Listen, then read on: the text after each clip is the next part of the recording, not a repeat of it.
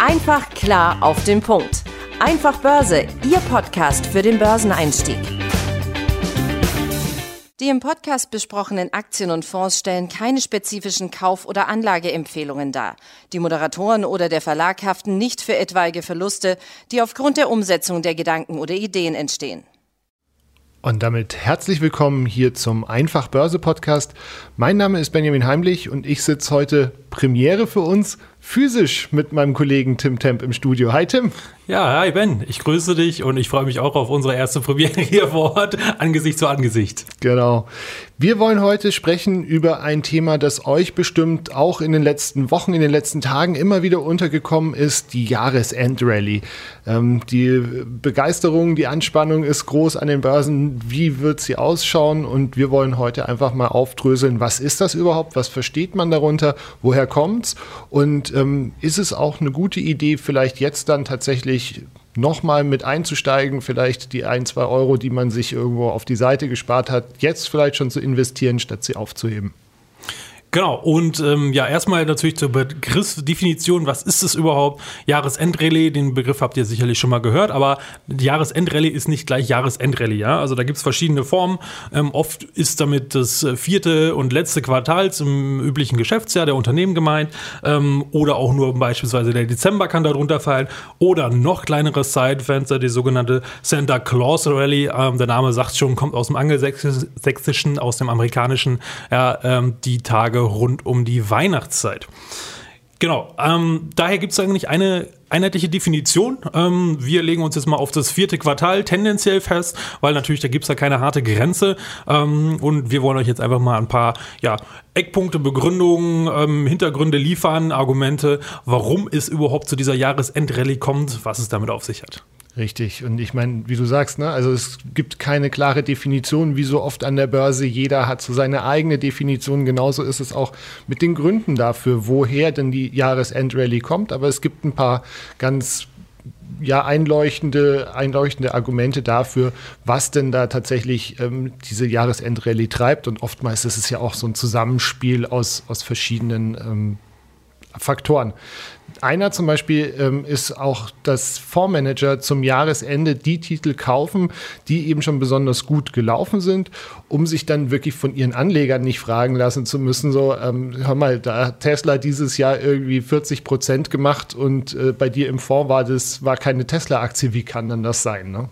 Ja, ganz genau. Und dieser Aspekt ist halt auch ein ganz besonders wichtiger an den Börsen, weil Fondsmanager oder generell große Institutionen, Banken, Hedgefonds, Pensionskassen und so weiter, die sitzen halt auf Riesenberge von Kapital und die, wenn die anfangen, in die eine oder andere Richtung loszurennen, dann bewegen sie natürlich wirklich die Kurse. Ja, und ähm, deswegen ist es da auch ganz wichtig, darauf zu schauen, was machen die, beziehungsweise ja vielleicht auch im ersten Schritt erstmal sich zu überlegen, wie denken denn diese Leute, ähm, wie ist vielleicht deren Alltag, ähm, die müssen Ziele erfüllen, ja, die haben ja in der Regel einen Kundenauftrag ähm, und ähm, ja, ein weiteres Phänomen ist da einfach auch, dass ähm, ja, diese Fondsmanager einfach ein Ziel erfüllen müssen am Jahresende äh, und sich dann halt fragen lassen müssen, ja, äh, warum liefen das gut oder warum waren das schlecht, wenn das Jahr zum Ende hinrückt und gerade so Unternehmen und gerade diese Herr und Frauschaften dort, die denken ja oft üblicherweise auch nicht nur in Jahreszeitraum, sondern nur in Quartalen.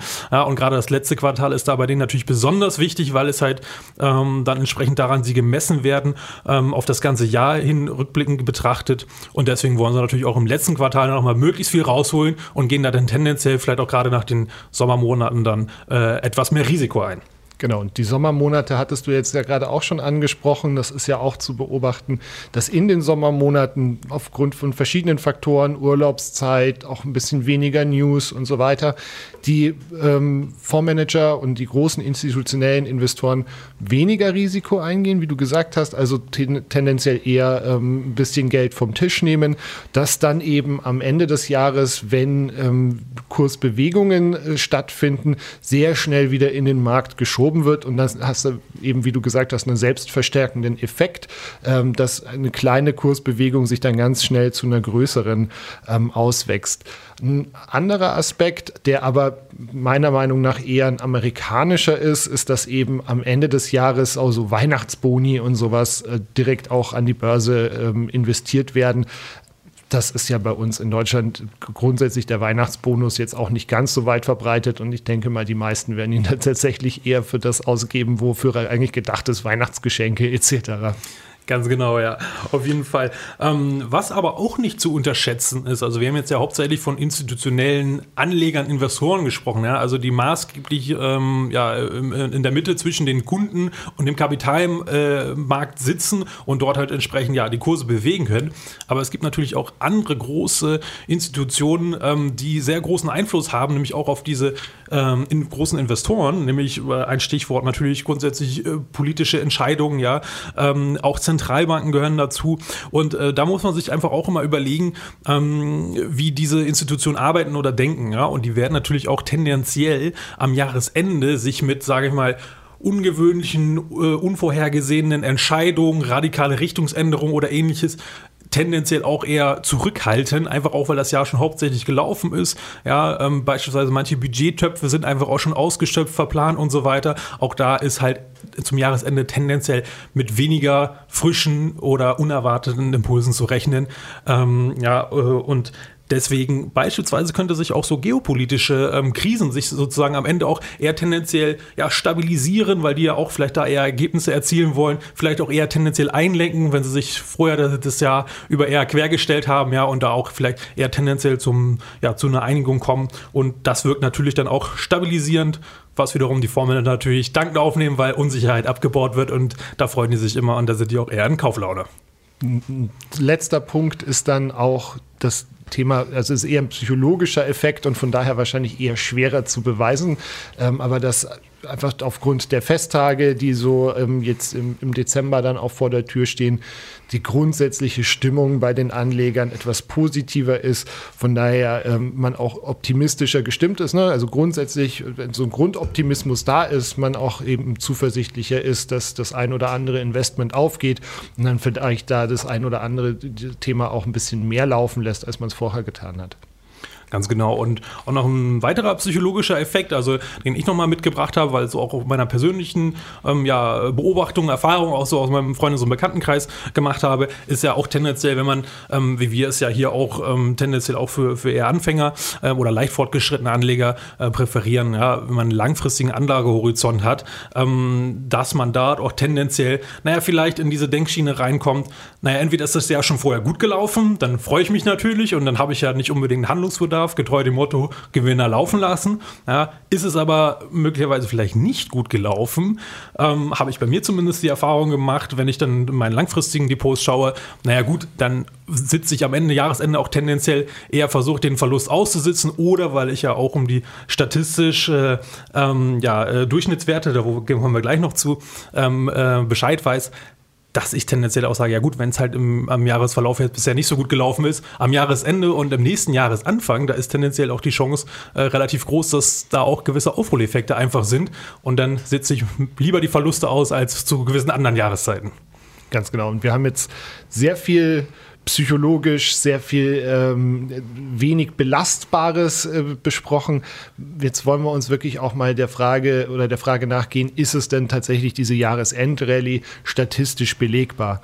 Und tatsächlich ist sie das. Also ähm, wir haben jetzt mal den DAX angeschaut, den deutschen Leitindex. Wenn man die letzten 32 Jahre von 1988 bis jetzt eben äh, 2019 nimmt, ähm, dann ist der Dezember, also beziehungsweise dann ist das vierte Quartal im Schnitt, was die Performance angeht, also den äh, Performance, die die Aktien gemacht haben, das Beste im ganzen Jahr Ganz genau. Und wenn man sogar noch ein bisschen weiter den Bogen spannt, ich hatte es ja gerade schon so ein bisschen äh, anklingen lassen, ähm, wenn man jetzt nicht nur das Jahresende dort betrachtet, sondern natürlich ähm, das Jahresende natürlich äh, mit dem, laut dem Kalender ist es am 31.12. zu Ende, aber an der Börse gibt es ja nie so, so, eine harte Grenze. Ja, dann, wenn das neue Jahr wieder losgeht, dann geht der, das ganze Spiel ja bei den Institutionen äh, von vorne los. Ja? Das heißt, die bekommen neue Gelder, äh, neue strategische Entscheidungen werden getroffen. Das heißt, am Jahresanfang werden die tendenziell ähm, die meisten und größten ähm, Pakete am, am, Aktienmarkt platzieren und da tendenziell natürlich auch äh, die größten Bewegungen entsprechend auslösen.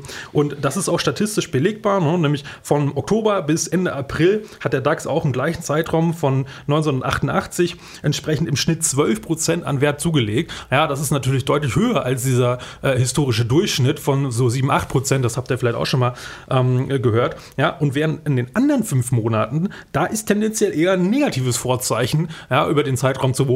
Also auch da ein ganz klarer äh, Unterschied, der statistisch auch über viele Jahre Bestand hat. Genau, und da kommt ja auch die alte Börsenweisheit her, ne? sell in May and go away, but remember to come back in September. Ähm, und so, so erklärt sich das, woher die kommt, dass das nicht im Prinzip nur eine, ja, eine, eine, Weisheit ist, die halt so mit sich rumgetragen wird und aus sentimentalen Gründen jedes Jahr im Mai wieder ausgepackt wird. Wenn man jetzt aber noch ein bisschen enger guckt, also wenn man wirklich nur sich den Dezember anschaut, dann ist es so, dass ihr im Dezember tatsächlich mit die größte Chance für steigende Kurse habt. Also eben auch wieder seit 1988 war die Chance, dass äh, Dezember im, der DAX steigende Kurse hatte 7, äh, 74 Prozent. Ja, und ähm, mit einer durchschnittlichen Performance von 2,4 Prozent war es tatsächlich auch der zweitstärkste Monat im Jahr nach dem April. Genau, und der April, der hatte ja hier 2,6 Prozent, also nur minimal besser. Das weicht natürlich auch jedes Jahr ein bisschen ab. Das ist immer das statistische Mittel. Aber so eine Monate möchte man natürlich auf jeden Fall mitnehmen und dabei sein, ähm, wenn dort tendenziell ähm, ja, solche Kursgewinne zu erwarten sind. Aber ja, gibt es auch leider ein kleines Problem oder sagen wir mal so eine, eine statistische Abweichung, gerade so in den, den kürzeren Zeitungen, also jetzt gerade so die letzten paar Jahre. Ähm, gerade im DAX, da kann man dann diesen Effekt jetzt nicht mehr so stark, also die, die Kursgewinne so, sind dort ein bisschen bisschen rückläufiger. Ja, das könnte jetzt beispielsweise auch mit Corona zusammenhängen, weil es dann natürlich komplett den Zyklus und die Weltwirtschaft äh, komplett auf den Kopf gestellt hat und nicht nur das, natürlich auch unser aller Leben. Ähm, das war natürlich auch stark eingeschränkt, von großen Veränderungen geprägt. Also das könnte dort auch eine Erklärung sein. Ähm, gut, natürlich geht es hier nur um Durchschnittswerte, das heißt, da gibt es immer Abweichungen. Äh, die Zeit wird zeigen, äh, ob dieser Effekt tatsächlich jetzt nachhaltig gebrochen ist oder nicht. Aktuell gehen wir davon aus, dass es noch weiterhin Bestand hat. Absolut. Und ich meine, wir wären nicht wir, wenn wir nicht auch praktisch einen, einen konkreten Handlungsvorschlag mitbringen würden. Also oder andersrum die konkrete Frage stellen, Tim, wie würdest du es einschätzen? Macht es Sinn, jetzt eben, wir haben jetzt Mitte November, tatsächlich noch als Einsteiger an der Börse ähm, größer zu investieren? Ja, auf jeden Fall, um es mal gleich vorwegzunehmen, ähm, ich würde da einfach ganz klar auch nach der Statistik gehen ähm, und nach ja, diesen, den Effekten, also die Begründung, die wir geliefert haben, ne, wie institutionelle denken, die bewegen einfach das große Geld. Und wenn wir dort sehen können, dass äh, zwischen Oktober und April quasi tendenziell mit Abstand die meiste Performance im Jahr gemacht wird, ähm, na dann möcht, ist natürlich jetzt der perfekte Zeitpunkt, um diesen ähm, statistische ähm, Vorteil sozusagen mitzunehmen, genau jetzt. Ja, weil ich habe ja jetzt nicht nur das Jahresende, sondern nach dem Jahresende kommt ja auch das neue Jahresanfang wieder und da wissen wir ja auch, dort geht es auch in der Regel zur Sache. Steigende Kurse sind dort viel wahrscheinlicher als fallende Kurse im Durchschnitt. Also möchte ich auf jeden Fall dabei sein und deswegen fange ich besser heute an als in ein paar Monaten. Absolut. Ähm, ich habe auch noch als kleinen Exkurs ähm, ein Thema mitgebracht, äh, das Thema Kryptowährungen, das ja auch äh, uns alle viel mehr beschäftigt als noch vor ein paar Jahren. Und auch wenn der Betrachtungszeitraum natürlich dort deutlich kürzer ist als jetzt eben äh, beim DAX, wo du eben über 30, 40 Jahre nach hinten schauen kannst, ist es doch ganz spannend zu sehen, dass auch diese, diese Kryptowährungen tatsächlich eben einer gewissen Saisonalität unterliegen und die auch sehr, sehr ähnlich zu denen des Aktienmarktes sind. Also wenn man mal guckt, ich habe jetzt mal den Bitcoin rausgesucht, der Bitcoin hat beispielsweise im November in, im Schnitt ähm, fast 51 Prozent plus gemacht. Im Dezember sind es immerhin noch 16 Prozent. Und aber dann im April, wo wir oft gerade drüber gesprochen haben, dass das an den Aktienmärkten ein sehr, sehr starker Monat ist in der Regel, ist der Bitcoin wieder bei 47 Prozent plus. Und äh, ansonsten tendiert er so zwischen 1 und 10 Prozent übers Jahr verteilt. Im Oktober kommt noch mal ein kleines Peak. Ähm, aber auch hier sieht man, dass sich eben solche, ja, solche Muster einfach fortsetzen. Ja, auf jeden Fall. Das finde ich auch total spannend, ähm, dass sich das hier auch dann bei dem Bitcoin quasi äh, mit Zahlen belegen lässt, weil auch gerade diese Sommermonaten, dass da natürlich Institutionelle äh, im Urlaub sind äh, und auch wir als kleine Privatanleger, sage ich jetzt mal, anderes im Kopf haben als unbedingt Börse. Ähm, in der Politik, bei den Unternehmen gibt es Gott auch tendenziell in der Regel wenig News, ja, also auch da wenig Kurstreiber. Ähm, dass sich das aber jetzt auch bei dem Bitcoin widerspiegelt, ja, du sagtest es gerade, also ich, wenn ich hier auf die Zahlen schaue, August plus 1,1 Prozent, September September im Durchschnitt minus 5 Prozent. Ja, also das sind ja schon relativ klare Beweise oder sehr hohe Abweichungen, sage ich mal, zu so anderen Monaten wie in April, November und Dezember, wo ja äh, ein dickes Plus von 50 Prozent da fast vorsteht. Ähm, also auch sehr interessant finde ich, dass das hier auch in kleineren Märkten sozusagen als im großen Aktienmarkt hier auch schon äh, niederschlägt. Sehr schön.